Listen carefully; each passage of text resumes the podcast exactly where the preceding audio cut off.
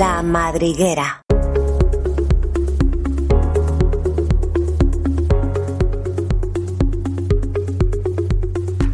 Quinto programa madrigueril y nuevas inquietudes que queremos compartir con todos vosotros. Hoy recordaremos al maestro y padre de las teorías biológicas más revolucionarias del pasado siglo. Evolución con mayúsculas en un nuevo sapiens. Charles Darwin. Willy Sánchez trae a la mesa de diálogo la situación alarmante en la que se encuentran los insectos polinizadores a nivel global. En Planeta Gaia hablaremos intensamente de abejas.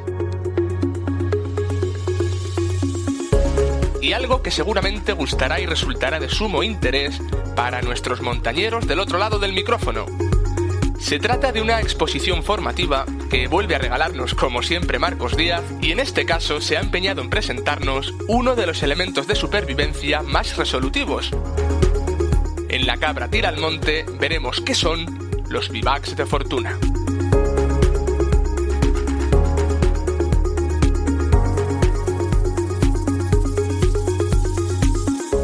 Todo esto aquí y ahora.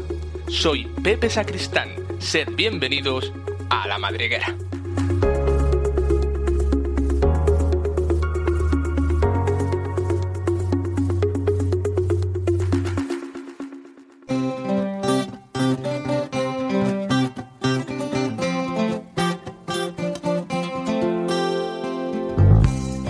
Y volvemos a estar reunidos los tres colaboradores de a pie.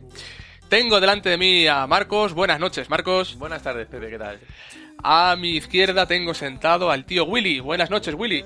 Eh, muy buenos días, chicos. Bueno, en estos días que no nos hemos visto, que ha pasado ya bastante tiempo, eh, algo tendréis que contarme, Willy. Estos días, ¿qué tal? ¿Qué has estado haciendo por ahí? Pues estos días estoy disfrutando un montón porque por fin veo a nuestras montañas llenas de nieve. Ya era hora. Un aplauso a esas montañas La que ha caído, ¿eh? La que ha caído.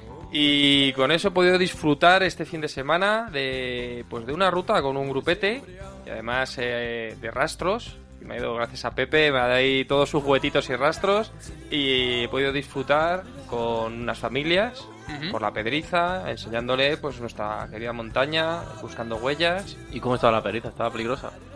Pues justo la parte donde hemos estado, ¿no? No había nieve ahí. No había nieve, era una cota más alta. Íbamos a ir a la morcuera que estaba llena de nieve y sí que estaba peligrosilla. Mm. Pero eso justo hizo ahí un pequeño microclima, nos hizo buen día. Y me quedo con una anécdota que era de uno de los chavales que súper curioso el chico y tenía más o menos unos 12, 13 años. Y con los pequeños montoncitos de nieve que iban quedando de- a lo largo del día, pues eh, entraban, se los tiraban y de repente entra y yo digo, Willy, Willy, Willy, ¿qué es esto? ¿Qué es esto? Y entra y eran justo las pisadas de un jabalí. Y me encantó ese momento, ¿no? El, pues el chaval jugando a tirar nieve, de repente se encuentra con, con fauna y con el rastro que le queríamos enseñar y ahí se quedó.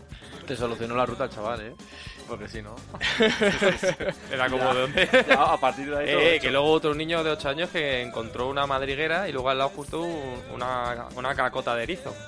Pero Willy, que es un tipo preparado, pues no solo iba a las bravas, sino que se llevó de aquí unas huellas bastante sugerentes de lobo, se llevó unas plumas, te llevaste unos cráneos, o sea que- Y a nuestra querida Elsa.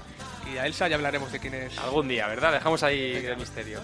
O sea que salió bien, ¿no? Al final la ruta. Salió muy bien. Marcos, estos días, ¿qué has hecho tú? ¿Algo que destacar? ¿Has salido de la montaña o no? Sí, un poco lo mismo. Pues de esto que llevaba ya una semana o dos con nieve y no había podido ir. La primera semana de que nevara, ese fin de semana que hizo tan buen tiempo y todo. Que se cortó la carretera de nada cerrada, que la cortaron por exceso de, de domingueros. ¿Cómo fue eso? Que me parece increíble que pasen estas cosas. Pues eso Que- lleva que- pasando. que tuvo que dejar pasar tres autobuses y al final no pudo subir porque, porque no había. Es que, ¿cómo puede ser? Y que cortaron la carretera nada cerrada, tío. Mí Eso me parece. Pasa, pasa todos los años y recuerdo el año pasado una nevada fuerte que cayó, seguida de una ventisca, estaban todas las redes, que era el, el puente embalse, la parte alta de la presa del embalse de Navacerrada, después de la nevada y de la ventisca, tenía carámbanos de hielo, todo lo que es la, el enrejado y las farolas del embalse, no en vertical, o sea, el viento, Ah, cencellada. pues estaba todo cencellado. Fíjate, la palabra no la, cencellado. no la conocía yo. ¿Qué hizo esto? Pues que la gente cuando vio esas fotos, que al final eras, eh, a la gente le resultaba súper chulo llegar allí, hacerse el selfie y decir, "Ah, he estado en Laponia o he estado donde sea. Pues colapsaron la entrada y hubo un par de días entre semana que los chavales llegaron tarde al colegio, el ayuntamiento tuvo que llamar a todos los medios que tenía para que descongestionaran porque fue todo por hacerse la fotografía. El tapón a la entrada de Navacerrada lo ocasionó, la cencellada, jo, qué palabra más chula acabo de descubrir, que del invierno pasado, ¿no? Sí, sí. O sea que eso pasa y seguirá pasando, tío. Es que al final... ¿Te está gustando este episodio? Hazte fan desde el botón apoyar del podcast de Nivos. Elige tu aportación y podrás escuchar este y el resto de sus episodios extra. Además, ayudarás a su productor a seguir creando contenido con la misma pasión y dedicación.